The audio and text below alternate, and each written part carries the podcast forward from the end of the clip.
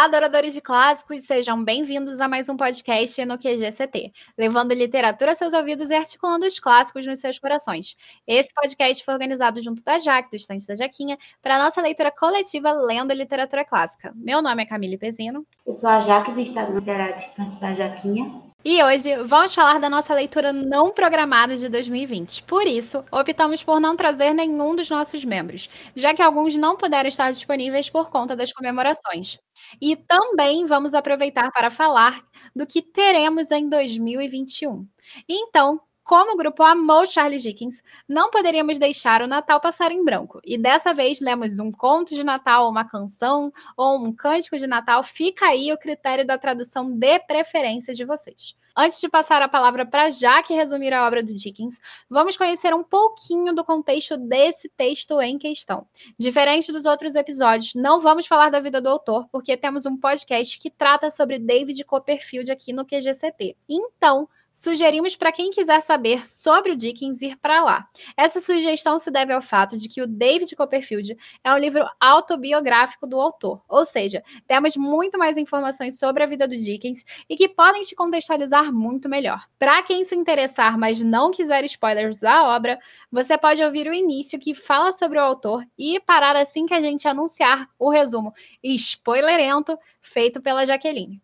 Bem, agora, depois desses pequenos recadinhos, vamos falar sobre o contexto de uma canção de Natal ou um conto de Natal, porque essa é uma história extremamente popular e importante dentro da cultura natalina. Afinal, Charles Dickens recuperou o Natal, e eu vou contar para vocês porque essa frase não é um exagero. No período vitoriano em que o Dickens escreveu, sabe-se que a Revolução Industrial não tinha leis trabalhistas. Assim, todo mundo estava trabalhando o tempo todo, e quanto mais trabalho, melhor na época do Natal, durante o mês de dezembro, as contas dessas indústrias estavam fechando.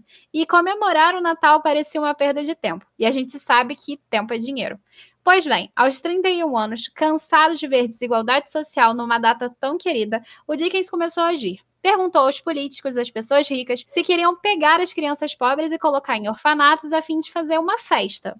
Basicamente, ninguém quis fazer nada, o que mostra que político problemático não é só aqui no Brasil. Daí, em meados de outubro, juntando-se à editora Chapman Hall, bem como com o famoso ilustrador John Letch, Dickens resolveu fazer uma história que resgatasse o espírito natalino das pessoas, numa edição linda, mas bem cara, do que era vendida a 5 shillings. E eu que sou de humanas não vou saber converter para vocês, mas era tipo um preço de banana. E essa não é a banana dos tempos de hoje, mas aquela antigona que era hiper mega barata. Então, uma canção de Natal ganhou vida e foi vendida como presente de Natal para muita gente a partir do dia 19 de dezembro. Um presente lindíssimo e de luxo, com capa dura, página de seda, borda dourada, ilustração colorida, enfim, tudo de bom.com e muito barato também foi uma forma deles aproveitarem a popularidade tanto do Dickens quanto do Letch conquistada na época. E aí, deu o sucesso que deu. E foi mesmo, porque no ano seguinte já estava na sétima edição. Dickens não podia prever o quanto seu plano ia dar certo. E até hoje, os lares natalinos britânicos acabam sempre lendo uma canção de Natal em suas casas. Também influenciou algumas tradições perdidas porque voltaram com todo o gás. Como, por exemplo, decorar a casa, as ruas, o amor à neve que eles têm lá e a gente nem tem neve, os corais, etc. Aliás, uma curiosidade para vocês: a rainha Vitória tinha se casado com o príncipe Albert, que era um alemão. E na época a Alemanha se dava muito, muito bem com o Natal, eles davam muito valor. Então, por conta disso, o Albert sempre pedia um pinheiro para decorar a casa deles e para deixar bonitinho o natalino. Essa moda super pegou na Inglaterra depois que o Dickens escreveu uma canção de Natal. E no final das contas acabou se espalhando pelo mundo todo. Outro fato legal é a mudança da tradução de um conto de Natal para a tradução uma canção de Natal, já que Carol vem de Carol, que é vem do inglês médio, que seria uma música cantada em grupo, ou seja, da mesma raiz que o coral. Por isso, a gente vai optar pelo título traduzido pelo Rodrigo Lacerda, pela Penguin, pela edição da Penguin, por aqui.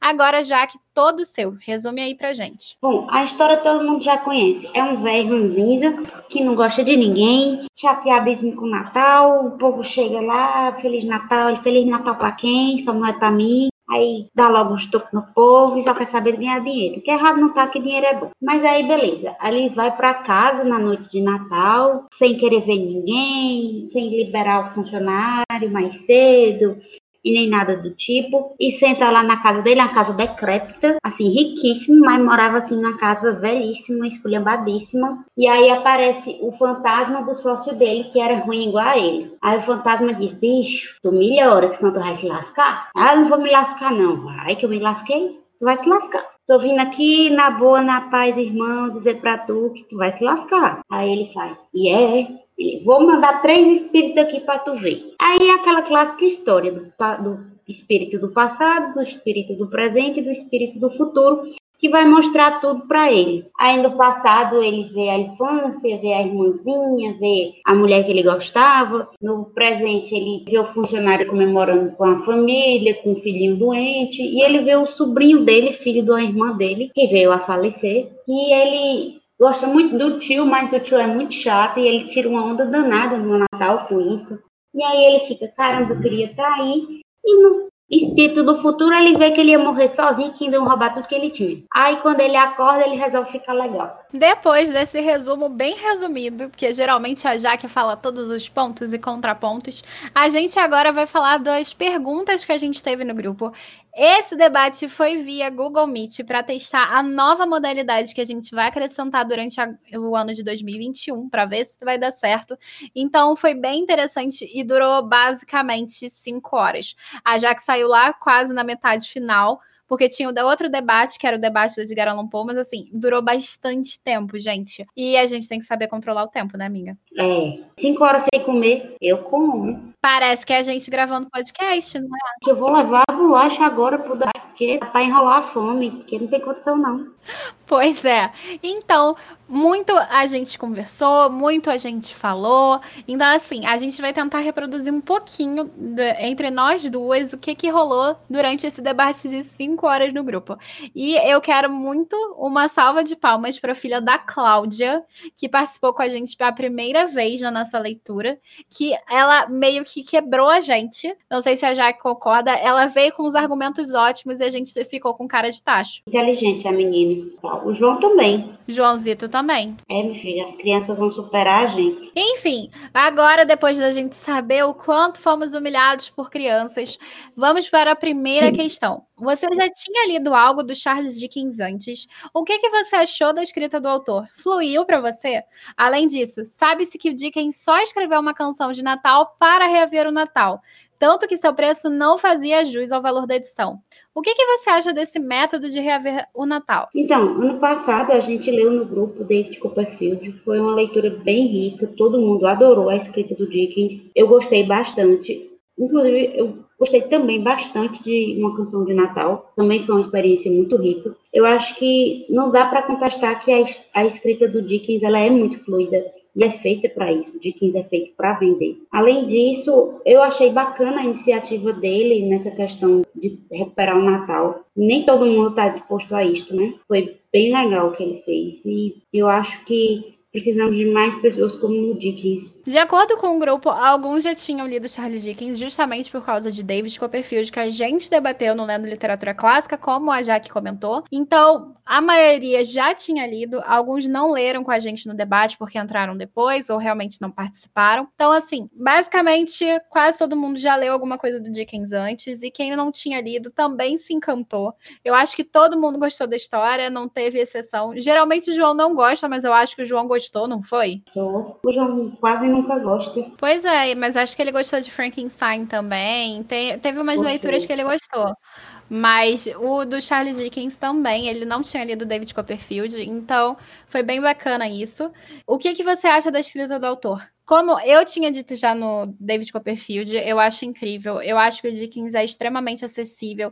Inclusive, quem lê em inglês e que estiver naquela fase de aprendizagem, é a sua chance de começar a ler algo pelo esse autor e também treinar o seu inglês. Eu, eu acho ele super fluido. E ele é propositalmente fluido porque ele escreve para uma camada mais popular. Então é super super maravilhoso e incrível ler qualquer obra do Charles Dickens. Em relação a David Copperfield e Christmas Carol, eu fico na minha dúvida aqui qual das duas obras me chama mais atenção. Eu acho que como elas têm muito um intuito muito diferente uma da outra, eu fico na minha dúvida aqui, eu escolho as duas.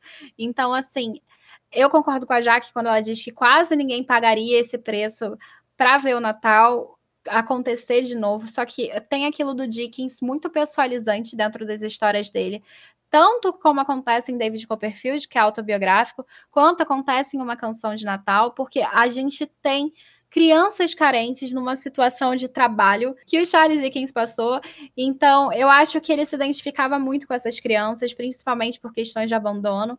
Eu não sei se eu cheguei a comentar sobre David Copperfield, mas quando o pai dele ganha a herança e consegue se livrar das dívidas, ninguém lembra que o Charles tinha que voltar para casa. Então, assim, é muito complicado. Então, acho que ele se identificava muito com essas crianças. E o fato de ter uma data que elas pudessem ser felizes é algo muito caro para ele. Então, eu achei esse método fantástico e mostra também muito sobre qual é o poder da literatura, como a literatura move e pode trazer muito mais do que a gente imagina à primeira vista. Ela é uma questão de opinião, ela é, também é uma questão de debate, ela é uma questão de conhecimento do eu e da própria humanidade. Então, é, tem uma frase, inclusive, na edição da Penguin, sobre como a pena, que no caso seria a representação da caneta, ela é tão afiada quanto uma espada nesse sentido e o quanto ela pode mudar o destino de pessoas e de uma nação, etc. Então, eu acho incrível esse método porque mostra realmente a força da escrita e da literatura. Foi lindo. Ai, obrigada. Bom, agora a gente vai para a segunda questão do grupo. Scrooge é um personagem apresentado como intragável, ranzinza e avarento. O que, que você acha dessa construção elaborada por Charles Dickens? Considerando a crítica do autor em relação à sociedade que vivia, acha que Dickens teve algum motivo importante para colocar seu protagonista dessa forma? Então, eu acho o Scrooge um porre, desgraçado, mas mudou, né? Não que eu acredite muito na mudança das pessoas, mas mudou. Na literatura, sim, amiga. Na literatura, é. O mundo é fantástico, né? Maravilhoso. Mas na real não acontece. Então, o que eu acredito é que o Scrooge ele foi feito assim porque as pessoas estavam assim, elas não estavam ligando mais para os outros, elas estavam explorando os trabalhadores, esquecendo das crianças. Não tinha criança, né? Não tinha conceito de infância. Então eu acho que a ideia foi justamente mostrar o que as pessoas estavam se tornando. Maravilhosa e resumida, Jaqueline. É, exatamente, eu concordo plenamente com a Jaque. Eu acho que o Scrooge é literalmente o que, que as pessoas eram na percepção do Charles Dickens, o que, que as pessoas estavam se tornando por causa dessa revolução industrial, essa máquina de trabalho constante, e ao mesmo tempo é o literal contraponto do espírito natalino. O espírito do, na do Natal é totalmente estragável, é totalmente ao contrário de ser e avarento. É aquele espírito que doa para o próximo, é aquele espírito que está sempre esperançoso e contente pela presença do outro. E o Scrooge ele acaba sendo o contraponto ideal, tanto a experiência do Natal quanto acaba sendo o ponto de paralelo com a experiência da Revolução Industrial e de como as pessoas elas se tornaram cada vez mais individualistas. Então eu acho que essa construção é proposital sim. É uma forma que a sociedade se identificava também com a literatura. Porque quando tem, quando surge uma canção de Natal, a gente vai encontrar uma obra que precisa se conectar com as pessoas ao ponto de fazê-las perceber e mudar perceber o quanto elas estão se tornando cada vez mais egocêntricas e modificar as suas atitudes. Então ele precisava trazer personagens condizentes com as pessoas da época, ao ponto que as pessoas entendessem que era uma crítica em relação a elas de uma maneira bruta e ao mesmo tempo clara. Então, eu acho que foi uma sacada de mestre do Dickens, inclusive associada ao Letch, que era também um cartunista, era um desenhista que nem tinha essa nomenclatura na época, mas era um desenhista político que estava sempre fazendo essas críticas políticas através da sua arte. Então é bem interessante esse contraponto aí que é elaborado por duas vezes pelo Dickens e pelo próprio Leste através da arte dele. Então vamos para a questão 3. Quais são as críticas que você conseguiu perceber ao ler a obra? Essa crítica à situação que as pessoas estavam inseridas teve porque o o funcionário do, do velho chato, ele era pobre e ele vivia uma realidade muito bruta. Tem também a crítica ao a ignorar o espírito natalino, né? Porque a ideia do Natal é uma ideia de, de doação, de fraternidade, e não existia mais isso é, na Inglaterra pós-revolução industrial, porque as pessoas estavam ligando para dinheiro, não tinha, não tinha infância, e o Charles, como tu disse, ele é uma pessoa que sofreu na infância, então ele, eu acredito que ele quisesse proporcionar uma infância para as crianças que ele não teve. Perfeita, Macherry. Perfeita. Então, eu vou tentar lembrar tudo que foi comentado no grupo e algumas coisas que eu tinha pontuado também. E eu vou acabar entrando em algumas coisas que você falou. Uma crítica à Revolução Industrial em relação a esse pensamento contínuo do dinheiro que a Jack falou, esse pensamento capitalista, centrado, individualista. Eu acho que o Dickens entra muito também com uma questão sobre classes sociais, quando pega o Scrooge dessa classe social abastada em contraponto ao funcionário. Então entra nessa rixa de classes sociais e como cl cada classe social ela se desenvolvia, em que a riqueza atrai esse espírito avarento. Então você tem esse. Quanto mais dinheiro, mais dinheiro precisa, enquanto você tem o um funcionário que tem pouco dinheiro, mas tem uma família. Fala também sobre a questão das doenças naquela época, como as doenças eram um problema sério, era uma coisa difícil de tratar, ainda mais em relação ao financeiro, através do filho do funcionário. Tô pensando tudo no funcionário, né? Advogado trabalhista. Então, a gente tem a crítica em relação às relações pessoais.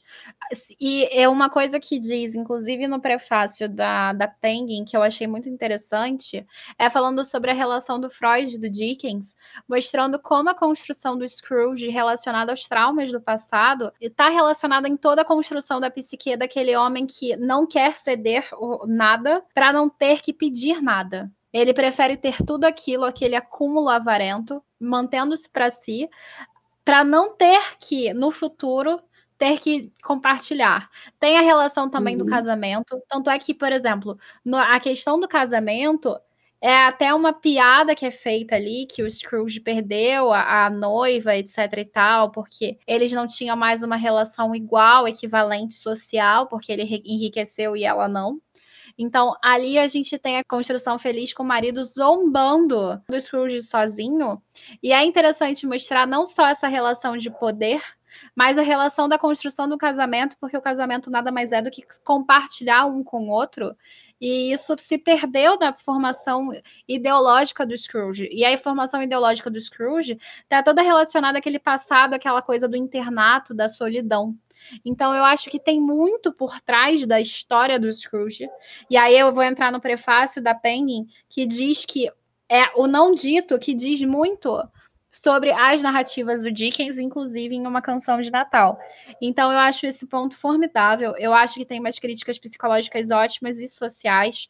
Eu acho que tem muita coisa a ser abordada se a gente for pegar nos pormenores da história. Mas falando do, do espírito Charles Dickens e natalino, eu acho que o que mais pega realmente foi o que a Jack comentou, da questão do pensamento da Revolução Industrial, fazer com que as relações humanas e sociais elas percam parte do seu valor. E hoje, a partir da era das redes sociais, a gente também vê esse individualismo com problemas políticos cada vez mais rivalizantes, com opiniões cada vez mais complicadas e problemáticas. Então, assim, tudo vai acabando de novo no espírito scroogiano, só que né, esse espírito continua na gente, mesmo que a gente comemore o Natal. E o Natal que a gente comemora hoje não é o Natal proposto pelo Dickens, e isso eu acho interessante, porque o Natal que a gente comemora hoje está muito relacionado a quanta comida a gente consome e a quantos presentes a gente ganha, que tecnicamente é a melhor parte do Natal, né, galera?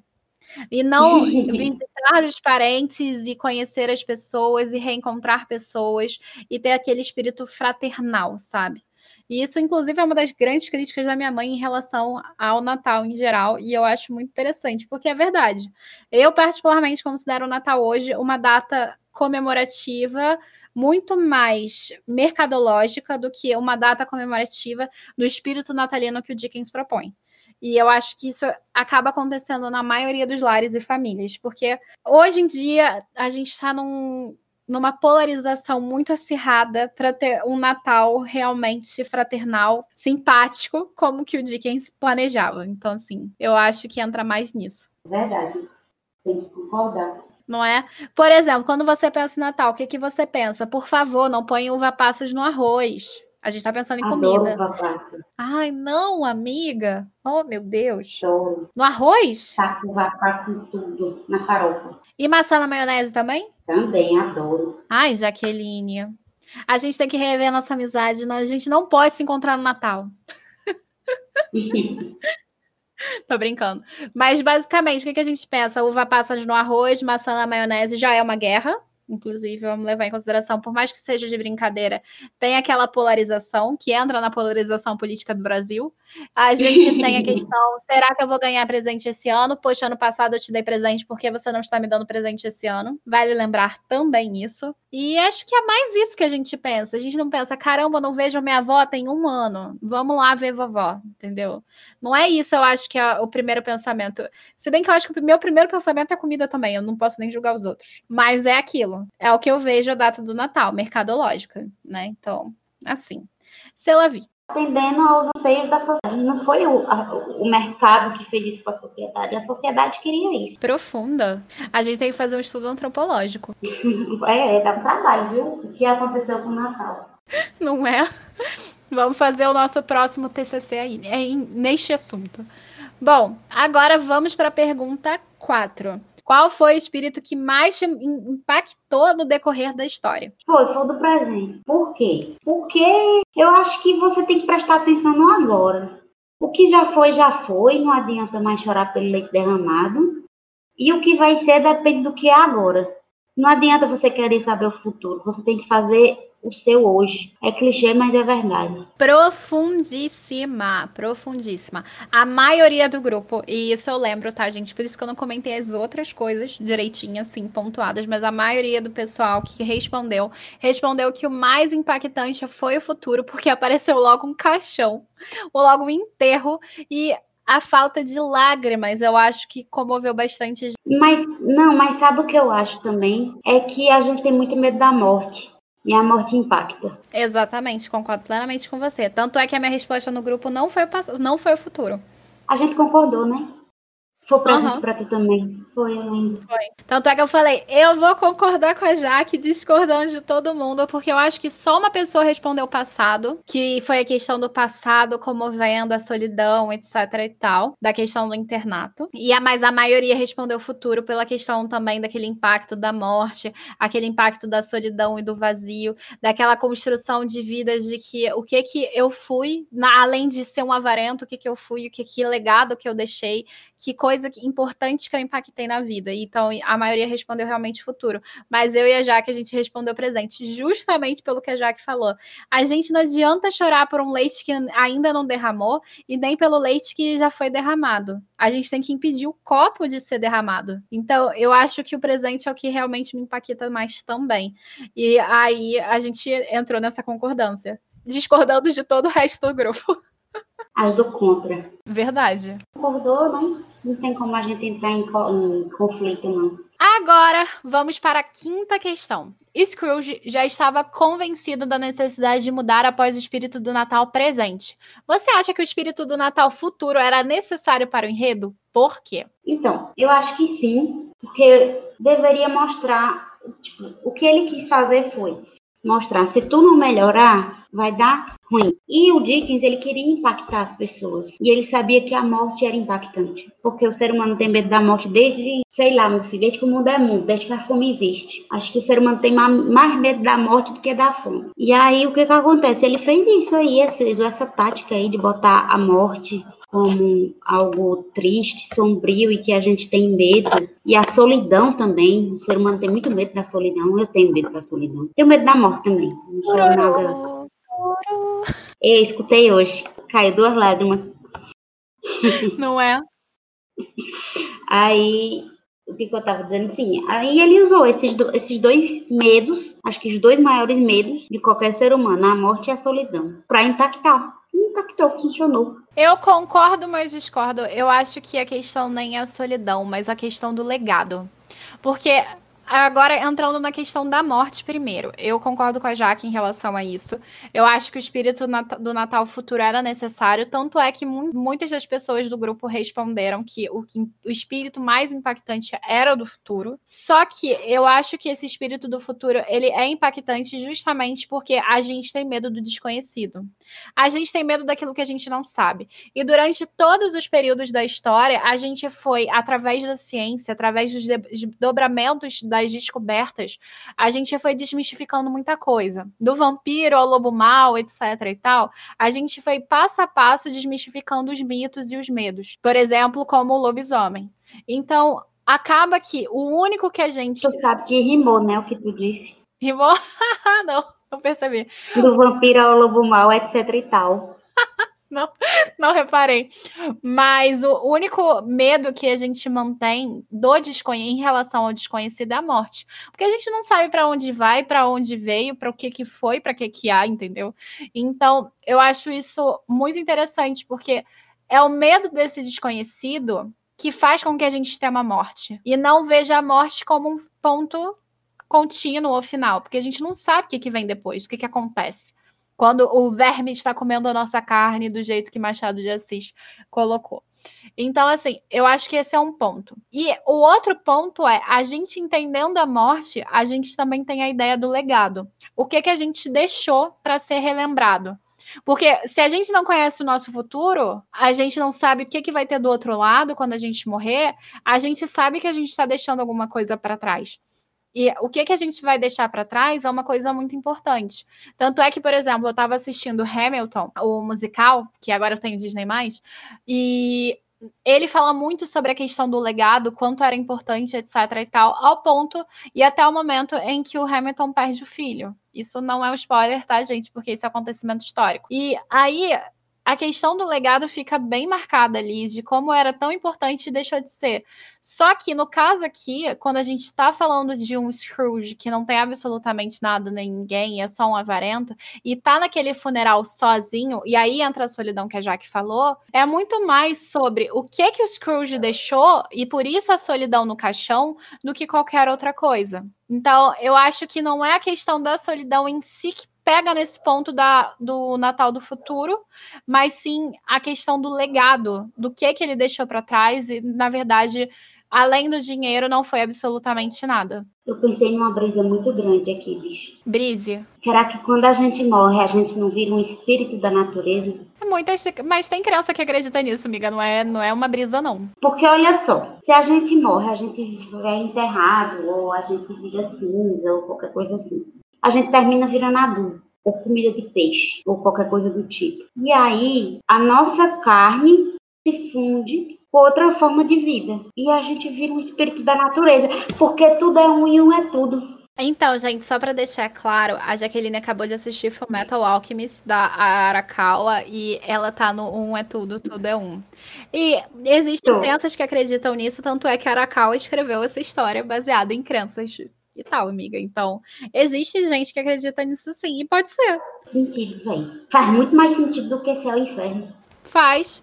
Eu acho que tudo faz sentido e nada faz sentido. É tudo é um, é tudo e tudo é nada. Entendeu? Para mim é aquilo. É, eu não sei, não tava lá. É possível, como é impossível. Então, para mim, tanto faz, assim. Eu acho que se eu for acreditar em alguma coisa, eu levo para Arakawa, mas eu levo também para o kardecismo. Eu sou kardecista. E no kardecismo existem os espíritos da natureza. Não sei se você sabe. Sabia não. O interessante no kardecismo é que existem espíritos que controlam a natureza. Espíritos que controlam a chuva, espíritos que controlam a terra, espíritos que ajudam pessoas, tipo anjos da guarda. Tem espírito para função para tudo, entendeu? A ideia do kardecismo é essa. Aí tem o umbral, que é tipo como se fosse o um inferno para você pagar pelas coisas erradas que você fez durante sua vida. E basicamente mistura tudo. É isso. É, é uma mistura meio misturada, entendeu? Mas aí por isso que eu acredito bastante, porque existe uma crença científica falando sobre a questão do espectro, etc e tal. E ao mesmo tempo existe essa coisa que acaba misturando muitas das mitologias que eu conheço. Então eu acho super plausível. Como ao mesmo tempo, se falarem para mim que é o deus da, de uma ilha lá no, no Caribe que tá certo, para mim tá ok. Cara, já pensou se o deus de uma ilha do Caribe que tá, tá certo e só cinco pessoas acreditam e só cinco pessoas vão salvar, a gente vai tudo pra... Tem um vídeo sobre isso, não tem? Tem. Tem, do Porta do Fundo. Pois é, então, é basicamente isso. Pode ser, entendeu? Pode ser que sim, pode ser que não. Eu prefiro pensar que não é tudo, tudo é um. Eu prefiro pensar que eu não sei, é a desculpa que eu vou ter quando chegar lá. Se eu chegar lá, vai ser, então, eu não sabia. Faz sentido. Mas eu não posso mais fazer isso, porque eu já disse. E tá gravado no HD do além que eu disse isso. O meu tá gravado. O, o teu HD do além vai estar tá quebrado, porque toda hora o cachorro late, ninguém vai entender nada. Então, basicamente sim, meu HD vai estar tá quebrado de cachorro, porque eu tenho três, né, gente? Todo mundo sabe. Então, às vezes rola um latidinho aqui ou um latidinho lá, mas esses latidos não são dos meus cachorros. Não, mas o Tô acabou de latir, que eu ouvi. Ninguém sabe. Agora, a gente vai para a próxima pergunta. que é, e gente, essa é a penúltima, tá? Uma canção de Natal é uma história destinada a todos os públicos, mas com uma linguagem próxima aos contos de fadas, ou seja, que tem uma lição a ensinar e mostrar. Qual lição que você tirou dessa história? A lição que eu tirei é que se você for ranzinza, ninguém vai gostar de você, você vai passar o Natal sozinho e não vai comer peru. muito bom, muito bom, muito bom.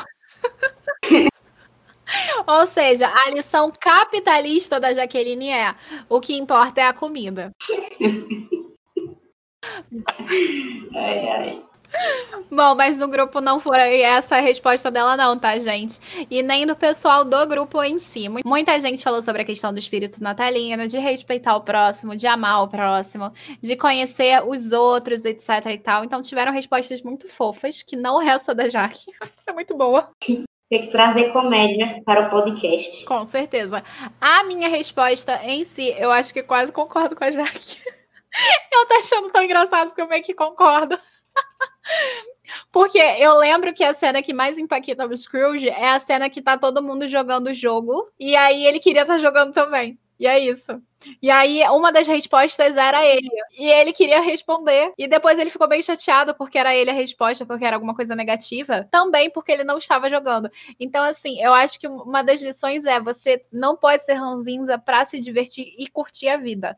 Eu acho que esse curtir a vida é não curtir a vida sozinho, mas junto com os outros. É meio que uma lição fofa, mas é muito egocêntrica também, sabe? Eu acho que é muita questão do se você quer ser feliz, se dar bem, ter amigos, ter um legado, ter uma família, ter um isso, ter aquilo, então você tem que ser alguma coisa positiva. Então, para mim é muito essa lição que o Dickens traz, que é uma lição também de questões sociais, como você deve se comportar, que maneira você deve agir para ter relações saudáveis e comer peru no Natal. Peru nem é tão bom assim.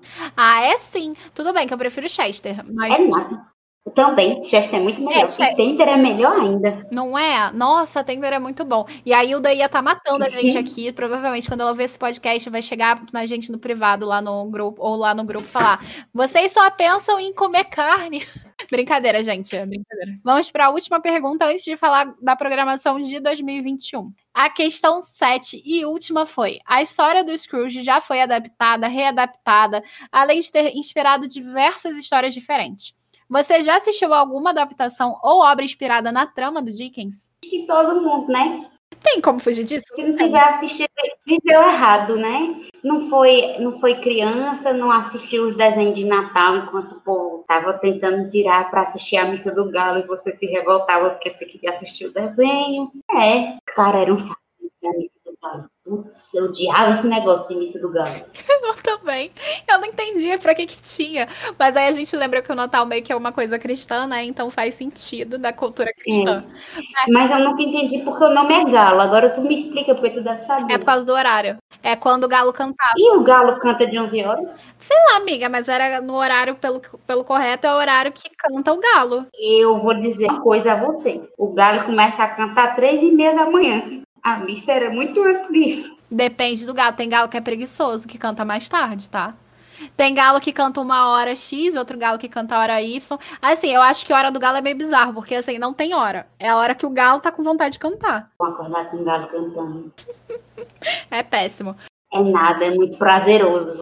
Ai, que horror. Não. Você se sente em contato com a natureza. Acordar com galo, saudade. Né, eu não gosto de acordar com galo, porque assim, eu durmo muito tarde. Então, acordar com galo quer dizer que eu tô com. Amiga, tu acorda com cachorro. Isso é verdade.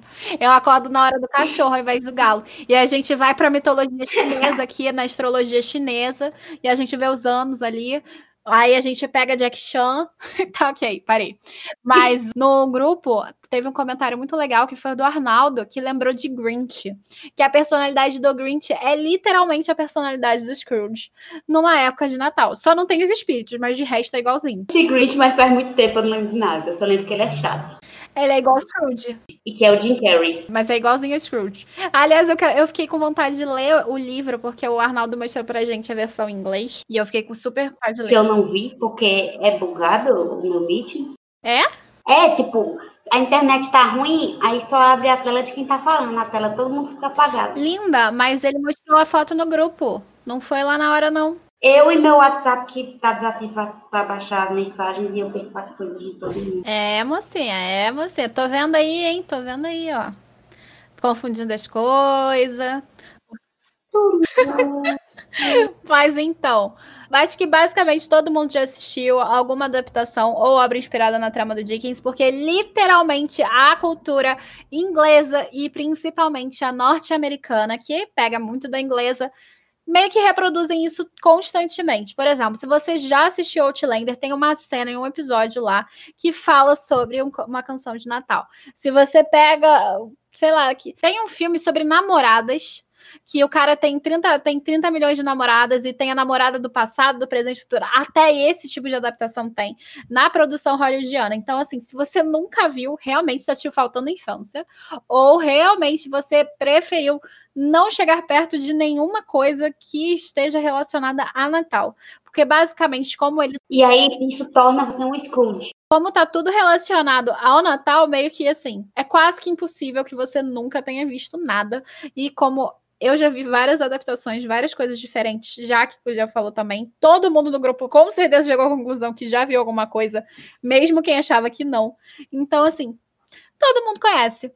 E é uma coisa assim que foi super popularizada justamente porque este era o intuito do Charles Dickens, popularizar as suas histórias e trazer o Natal de volta. E foi muito bacana que ele fez. Ele realmente trouxe uma história hiper acessível para todo mundo inclusive pra gente que era fora da elite. Não tá que se eu fosse da elite eu ia ficar mais contente, porque é muito ruim ser pobre. Concordo plenamente, porém, tenho minhas ressalvas. Aí a gente entra na questão: Scrooge ou funcionário? Funcionário tem uma família feliz e aconchegada, e o Scrooge acha que todo mundo tá querendo tomar o dinheiro dele. A gente tem que pensar nisso também. Olha só, funcionário. Se não tivesse a caridade do Scrooge, teria perdido o filho e não seria mais uma família feliz. Ou não, às vezes eles se recuperariam junto e através do amor. E o próximo filho se chamaria com o nome do filho que morreu. Porque isso acontecia muito, perder filho naquela época era normal. Até porque as crianças morriam uma atrás da outra por causa do trabalho. É, mas naquela época, hoje em dia não é não, aí ia ser muito triste. É, depende de como tá a época hoje. A gente tem tecnicamente uma Mas isso não aconteceria tanto no Brasil, eu acho. Eu acredito também que não. Até pra... Quer dizer, aconteceria. Mas pelo menos a gente tem um SUS buraco. A gente tem um SUS, exatamente. Então, assim, pode ser, pode não ser. Nosso SUS não é muito bom, né? Enfim, agora que a gente acabou de falar de uma canção de Natal, a gente fez todo o debate de uma canção de Natal, meio que trazendo quase tudo que o grupo comentou, porque foi muita coisa que a gente debateu no grupo. Então, assim, cinco horas não dá para reproduzir tudo e a gente nem lembra tanto, assim, que o debate já foi há algum tempo. A gente vai falar do ano de 2021 da nossa lenda literatura clássica. As regras continuam as mesmas, mas teve algumas modificações. Agora a gente vai ter debates no Google Meet. Vamos falar, conversar, como se fosse um podcast, só que não é um podcast, porque não é gravado. Todo mundo junto. Dá uma sensação maior de ser pessoalmente. Vai ter time, porque ninguém é obrigado a escutar ninguém falando para sempre. Em outro debate de cinco horas. Então a gente vai fazer direito a um minuto de fala com réplica depois. Tipo, depois a gente roda de novo para o povo falar de novo. Então vai ser dois minutos. E a gente tem um grupo de spoilers, que é o seguinte: a gente tem um livro para ler em um mês. A gente divide o livro em quatro partes. E na semana 1 um, você pode falar até aquela parte, na semana 2 vai aumentar e por aí vai até o final do livro. E no final a gente tem o debate no meeting. O grupo oficial vai continuar, o grupo grandão, só que não vai poder ter spoiler de jeito nenhum, já não podia, mas agora vai ter o agravante, porque se você falar spoiler, você vai ser banido, porque a regra é clara e a gente vai continuar fazendo os nossos podcasts com algum membro do nosso grupo. Vamos tentar usar um membro nesse ano para facilitar e deixar mais dinâmicos os nossos podcasts. Isso não quer dizer que a gente não possa usar mais membros no decorrer do tempo. Bom, agora depois de falar das regras de não ter spoilers, não compartilhar pirataria, fazer perguntas para a gente no privado, se possível, tanto para mim quanto para Jaque, e explanar para vocês que os debates serão via Meet e nesses debates vale lembrar que a gente pede para o microfone ficar mutado enquanto os outros participantes falam. Se um participante estiver falando, a gente pede para que os outros mutem, justamente para não atrapalhar com o som externo, por exemplo, com o cachorro latindo tempo inteiro. Então a gente vai pedir esse favor para os nossos membros para facilitar.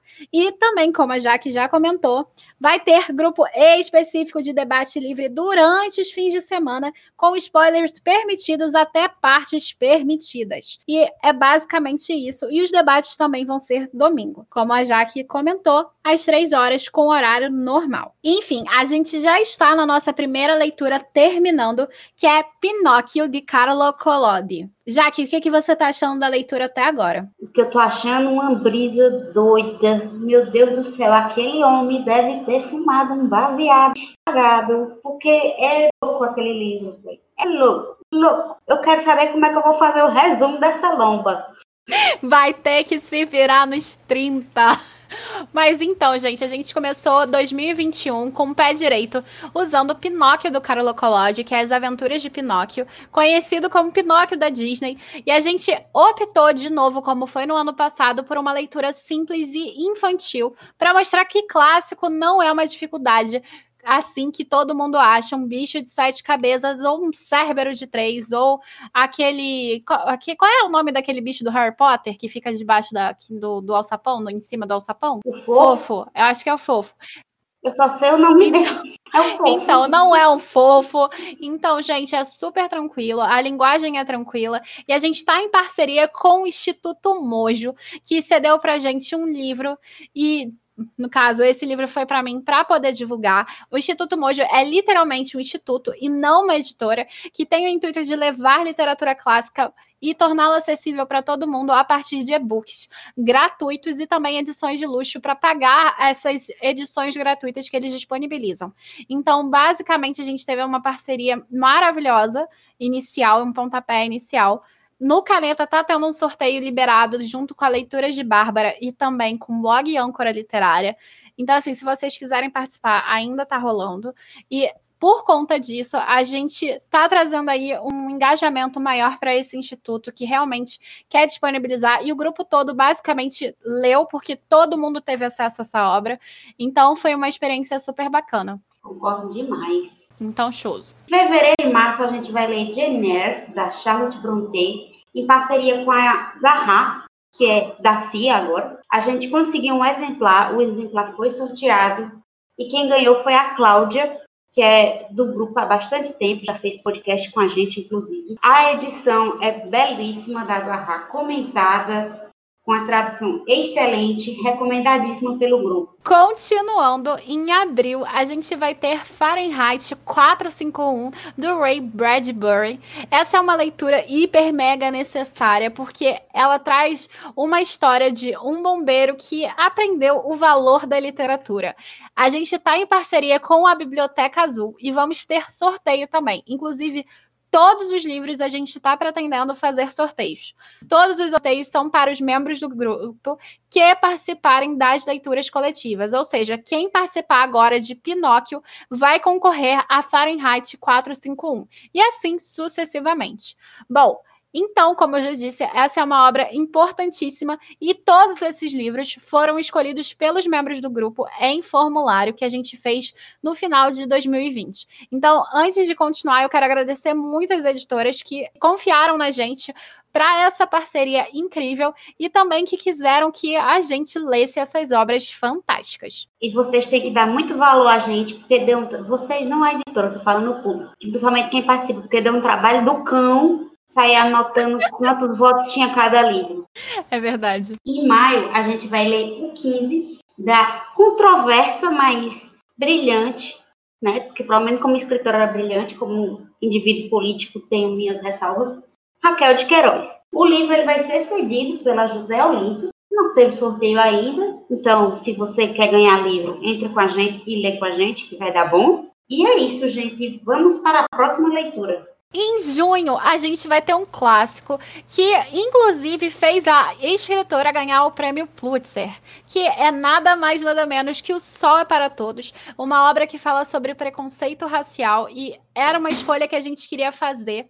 E, inclusive, o pessoal da José Olímpio também, que é um dos selos da editora Record, sugeriu para a gente fazer um sorteio duplo com Só é para Todos e Vá Coloque um Vigia. Então, a gente vai ter duas leituras consecutivas da José Olímpio, que é o 15 da Raquel de Queiroz e o Sol é para Todos da Harper Lee. Em julho e agosto, nós vamos ler o brilhante Dostoiévski, uma das obras mais importantes do autor, O Crime e Castigo que tem uma vibe bem nihilista, né, gente? A gente conseguiu esse livro em parceria com a Martin Claret, também conseguimos um exemplar para sorteio, e é um livro que eu tenho certeza que vai deixar todo mundo com a cabeça muito bugada, porque é o Dostoiévski, né, gente? Ele é brilhante.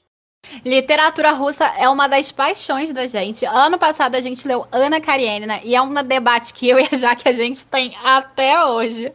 E o Tolstói é um amorzinho para mim e para Jaque, porque ela é apaixonada pela morte de Van Lit, então assim, o Tolstói é uma paixão pra gente e a gente agora tá inserindo as nossas impressões sobre Dostoiévski. Será que a gente vai discutir de novo? Eu gosto muito do Eu li um dos livros mais lá do B dele, que foi Humilhados e Ofendidos. Ninguém fala desse livro. Eu achei sensacional. Ele é sensacional, tanto toda a literatura russa é sensacional para mim. Então assim, eu acho que vai ser uma experiência incrível mesmo. Para continuar, em setembro, voltando a ter parceria com a editora Zahar, a gente vai ter O Fantasma da Ópera do Gaston Leroux. Para quem não sabe, essa é uma curiosidade que me deixou chocada enquanto eu estava pesquisando sobre essa obra, é que é baseada em fatos reais da ópera francesa. Isso mesmo, um cara com máscara, maluco, obcecado, realmente tem um quê aí de veracidade. Então, esse é um romance gótico que traz muita coisa interessante pra gente. E é uma literatura que eu realmente estou hiper curiosa para ler, porque eu só vi o filme. Coincidentemente, em outubro, nós vamos ler o muitíssimo libriano, porra louca, Oscar Wilde. Porque o cara era doidão e eu adoro, porque eu sou libriana também. Esse livro, gente, eu li quando eu tinha 18 anos, eu não entendi nada. E eu tô doida para ler de novo, porque eu tenho certeza que eu vou ler agora com outra maturidade e vou ficar. Porque o negócio é, é negociado. Mas você então, pegou a versão lá. completa? Versão completa. E é realmente tem umas coisas ali que você fica meio naquela, tipo. Nós vamos ler o livro em versão integral da Biblioteca Azul. Um luxo só. E também vai ter sorteio. Sempre vai ter sorteio. Sempre. Em novembro a gente não tem livro porque a editora deixou a gente no vácuo. Não vou citar Não, eu quero deixar aqui um parênteses que a gente teve um trabalho dobrado de troca de e-mail, de tentar resolver. Aí não conseguia resposta, aí ia pro Instagram e tentava de novo, e tentava e-mail pessoal, e tentava isso, e tentava aquilo, não sei o quê. Gente, a gente se esforçou muito para conseguir essas leituras aqui para vocês com sorteio, tá? Então valorizem tanto eu quanto a Jaqueline, porque a gente, ó, tá tentando. Você vê que a gente tentou e-mail pessoal, e-mail institucional, Instagram e ficou no vácuo em todos. Exatamente. Mas, em compensação, a gente tá vendo aí duas possíveis leituras que a gente possa fazer. Uma editora, inclusive, já confirmou presença possível. O problema é que o livro está esgotado e Daí, como o livro está esgotado, eles não puderam confirmar para a gente se vai haver relançamento, mas se tiver, em julho a gente já tem a novidade aí de qual livro vai entrar.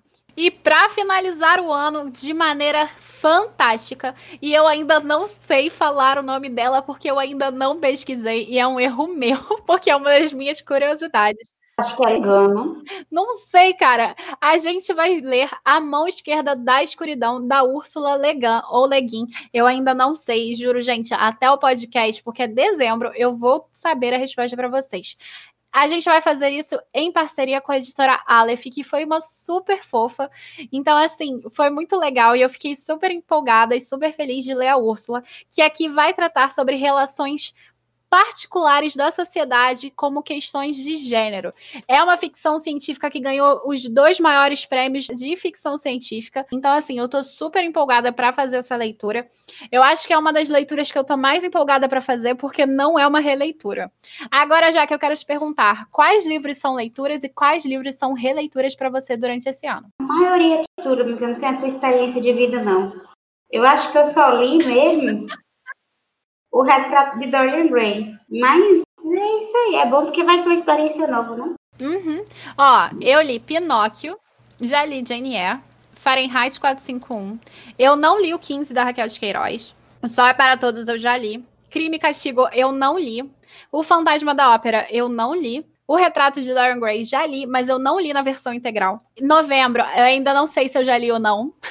E em dezembro eu não li. Esse ano tem mais livros que eu não li do que no ano passado. Então, assim, eu tô mais empolgada esse ano aí. Inclusive, gente, só para avisar, a gente está deixando stories disponíveis para vocês usarem. E a gente podia aproveitar e anunciar no o nosso outro clube, não é? Finalmente eu já li alguma coisa. a gente vai ler um dos livros mais legais da editora Darkside, que é O Medo Imortal, em parceria com a, com a linda da caveirinha. Caveirinha linda, nunca critiquei. Maravilhosa essa caveirinha que está cedendo a oportunidade pra gente cumprir uma meta que a gente queria esse ano, mas como o pessoal que escolheu as leituras, e eu e a Jaque, a gente ficou decepcionadíssima, tá, gente? Vou mentir para vocês, não, que a gente queria ler mais nacionais esse ano, e aí o pessoal escolheu tudo internacional, com exceção da Raquel de Queiroz, com o 15, a maioria do pessoal escolheu leituras internacionais, tanto é que foi o que acabou caindo no lendo literatura clássica. E por isso, para não deixar a gente na mão nesse desejo que tanto eu quanto Jaqueline tínhamos, a gente resolveu pegar uma parceria com a Dark Side, que é ler Medo Imortal. Que é aquele livro maravilhoso, verdinho, com detalhes dourados, incrível, Duas fitinhas. Duas fitinhas, isso é verdade. Uma fitinha amarelinha, uma fitinha verde para representar a bandeira. E que tem dentro de si vários contos meio góticos e de terror de autores da Academia Brasileira de Letras. E da nossa injustiçada Júlia, né? Tem contos da Júlia. Amadíssima Júlia. Pra tu ter ideia, quando a Darkseid lançou esse livro, eu pirei porque tinha Júlia Lopes de Almeida. Eu, assim, eu pirei muito, gente. Vocês não fazem ideia. Porque uma das maiores injustiças que existem é o fato da Júlia Lopes de Almeida não ter entrado na Academia Brasileira de Letras não tem nem sequer uma biografia dela lá, sendo que ela participou de todas as reuniões daquela panelinha que teve. E basicamente, ao invés de darem. Tu sabe o que eu acho pior? Darem pro marido dela ao invés dela. O que eu acho uma afronta, exatamente. Eu acho Eu acho isso uma afronta. Deu pro marido, era melhor não ter dado pra ninguém. Pra dar pro marido. Não. Vai te E deu pro marido pra não dar pra ela. E o cara nem escrevia direito, entendeu? Ele era jornalista, ele não tinha nada a ver com é, esse espaço artístico, mas deram só para falar que. Quem é o marido dela, hein? Filinto de Almeida. ele não tá nem no livro, não, tá? Não, não, ele não tá no livro. Porque ele quase não escrevia literatura, ainda mais uma literatura fantástica dessa. A gente tem aqui, num período da fundação da Academia Brasileira de Letras, uma ideia de que ele tinha que escrever sobre a situação política e nacional o tempo inteiro. Então, a maioria das pessoas fugiam do teor do fantástico. Inclusive, dentro do site da Dark Side, tem uma entrevista com o Romeu Martins, que foi o organizador, que vai falar muito sobre essa questão do período e porque pouco se tem de literatura fantástica nessa época. Mas, basicamente, para explicar para vocês de uma maneira resumida, e, e é bem interessante essa entrevista dele, é de fato que existia uma questão de regionalismo, de brasileirismo, de uma tentativa de fugir do que era produzido fora do país, e ao mesmo tempo mostrar essa raiz republicana que estava surgindo.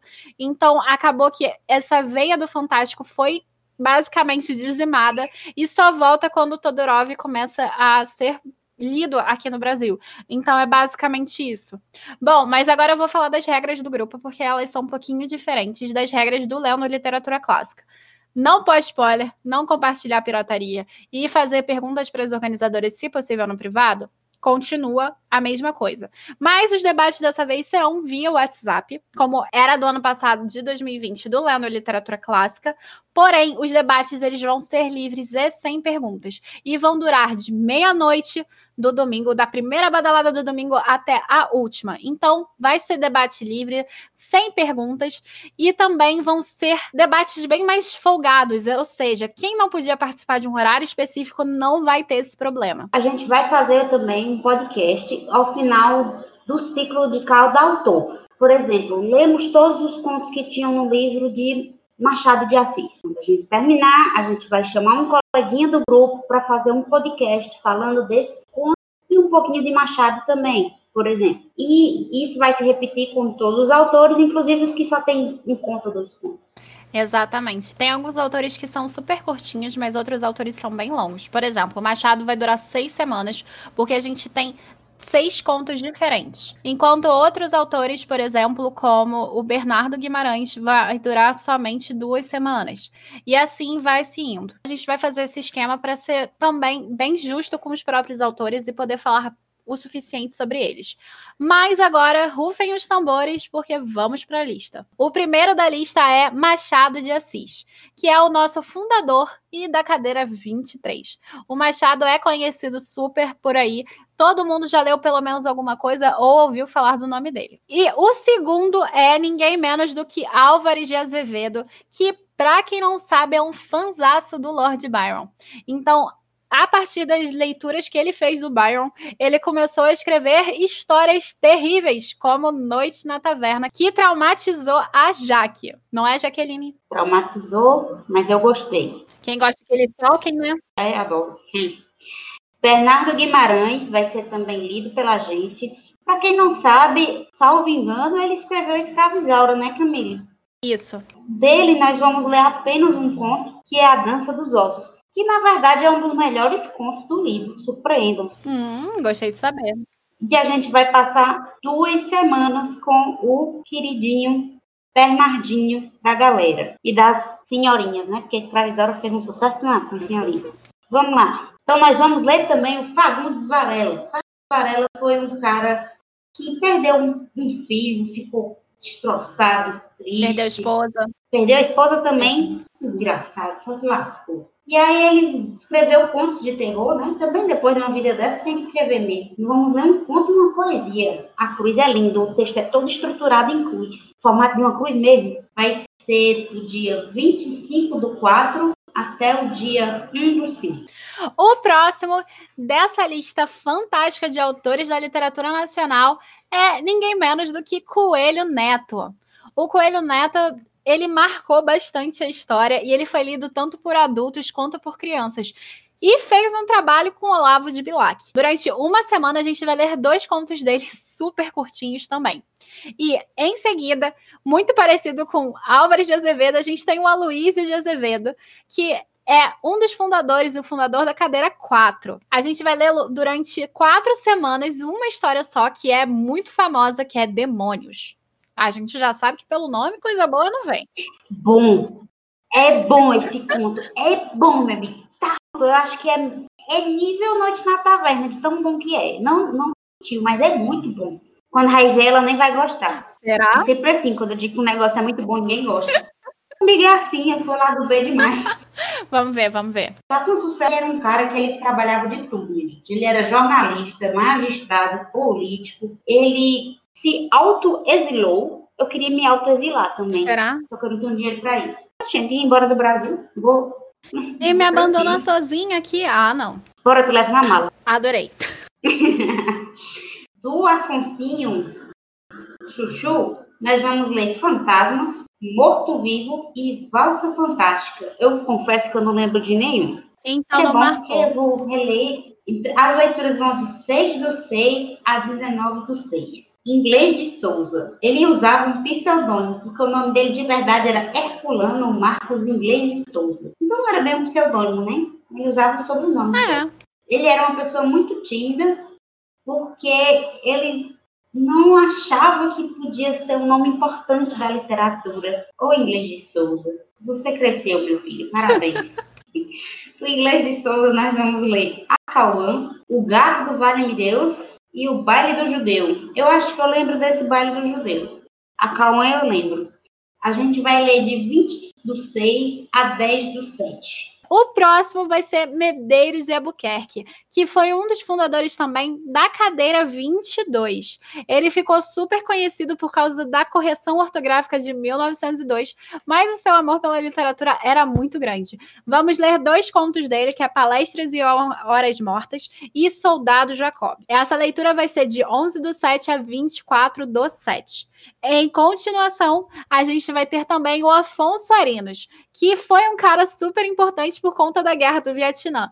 Para quem não sabe, o Fernando Henrique Cardoso elogia ele bastante e fala muito sobre o seu jeito político e literatura. Inclusive, essa coisa da guerra do Vietnã meio que ele salvou todo mundo de um desastre. Mas essa é uma fofoca que eu vou deixar pro dia que a gente falar sobre ele. E bem, dele a gente também vai ler dois contos, que é a Garupa e Assombramento, do dia 25 do 7 a 14 do 8. A Garupa parece o nome de um funk, né? Aham. Então, a gente vai ler João do Rio. João do Rio ele era um boêmio trevoso. O enterro dele foi um bafafá, foi uma farra, foi uma festa. O cara era vida louca mesmo. Gosto assim, João do Rio. Certo você. E aí a gente vai ler dele Dentro da Noite, que também é muito bom. Eu lembro desse conto, muito bom. O bebê da Tarlantana Rosa, que diabo é Tarlantana, meu filho? Sei nem que diabo é isso. E a peste. que leu o conto, não sabe? Eu lembro não, eu só lembro de, de, de Dentro da Noite. Dentro da Noite é massa, viu? Hum. Incrível. A gente vai ler de 15 do 8 a 4 do 9. Gente, tem uns contos nesse livro que, meu Deus do céu. Assim, bom, bom mesmo. Meu Deus do céu. Tem outros que você não lembra muito bem, não, mas tem outros que a Maria Jesus Cristo amado marca demais. E aí, a gente também vai ler Humberto de Campos. Humberto de Campos foi lascado, perdeu o pai cedo, começou a pagar a comida muito cedo, se lascou muito cedo, aí foi se dedicar à literatura, obviamente teve que lutar mais do que quem tinha dinheiro, porque não tinha, era liso, que nem a gente. E aí ele meio que foi autodidata, né? E conseguiu crescer na vida, graças a Deus. Dele nós vamos ler O Monstro, Morfina e Os Olhos que Comiam Carne. Também não lembro não, mas pode ser que na releitura, né? Esse nome é massa, né? Os Olhos que Comiam Carne. Parece que entrevista. Do dia 5 do 9 ao dia 25 do 9. E agora só sobrou nossa princesa. Aí que é tua também, fala da princesa. Então, o nome que mais me chamou a atenção, dentre todos os nomes de contos possíveis, foi A Valsa da Fome, que é da nossa próxima e queridíssima Júlia Lopes de Almeida, que foi excluída da Academia Brasileira de Letras, foi renegada por ser mulher. Inclusive, como a gente já tinha comentado, foi o marido dela que ficou com a vaga, que foi o Filinto de Almeida.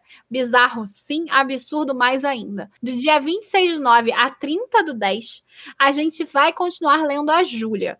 E se casar de ficar bom e todo mundo gostar, a gente também vai ler A Falência, que seria também uma releitura para mim. E a gente vai ler As Rosas, Os Porcos, O Caso de Ruth, A Neurose de Cor, A Valsa da Fome, que nome lindo, e A Alma das Flores. Assim, só conto com um nome incrível. Eu não me lembro se é a, a, o primeiro ou a Alma das Flores. Mas é um conto tão. Ela escreve com um jeito tão delicado. Mas a- apesar de delicado, ele é cru, Uhum. sabe? É uma crueza requintada. Você, você percebe que tem um toque de delicadeza, mas que na verdade é, é- tem perversidade, sabe? É, é muito bonita a escrita da Júlia. Júlia, você é maravilhosa. Pena que não foi reconhecida. Machismo? Enfim. Pra quem não sabe, a gente deixou também disponível a entrevista com o Romeu Martins no nosso material e stories para serem usados no decorrer das nossas leituras. Tem a lista dos autores, tem o que você tá lendo, até onde leu e o que, que você achou, quando você leu, qual nota você deu e o que, que a leitura foi para você. Também temos, estou participando e lendo Machado de Assis, Álvares de Azevedo e todos os outros nomes que vierem. Então, assim, são stories que vocês podem usar e abusar. E essas são as nossas leituras coletivas em parceria, comigo e com a Jaque. A gente vai ler pra caramba, hein? Sem contar as, parce as parcerias que a gente, assim, só tá lendo uma da outra. Por exemplo, a Jaque tá participando de um grupo de Edgar Allan Poe, que eu sou apenas leitora, e a Jaque tá participando do Presos com Clássicos, que eu organizo com a Ju, que ela apenas também é leitora. Então, assim, além das outras coisas que a gente faz, né? A gente é maluca. Gente, eu, vou, eu quero dar uma declaração. É muito bom moderar grupo, mas você ser apenas leitor é uma delícia, porque você não precisa fazer nada. Pois é, e o trabalho fica para quem faz. E o pior de tudo é que eu adoro moderar. Eu adoro moderar. Minha filha tem que gostar, porque você tem 50 grupos. Não é? Não é normal da cabeça, não. Essa não, mas olha só. É, para falar para vocês os grupos de leituras desse ano, vai sair inclusive um vídeo no YouTube sobre todas as leituras, mas eu vou falar com vocês. Ah, o Lendo Literatura Clássica, o Lendo Medo Imortal, os dois com a Jaque, o Presos com Clássicos, que é com a Ju, Vou fazer uma leitura pontual em fevereiro de O Circo da Noite, junto com a Biblioteca da Arroio Império Literário, que é a Arroio Júnior. E também vai ter uma leitura da Morte do Nilo, da Agatha Christie, para encerrar o Clássicos Modernos, que é um clube de leitura que eu e a Ju a gente tinha no ano passado. E aí vai ser para fechar. E tu sabe que tem uma personagem com meu nome, né? Maravilhosa. Vai ser releitura. Tu já sabe, uhum. né? Maravilhosa, né, mulher? Adoro aquela mulher.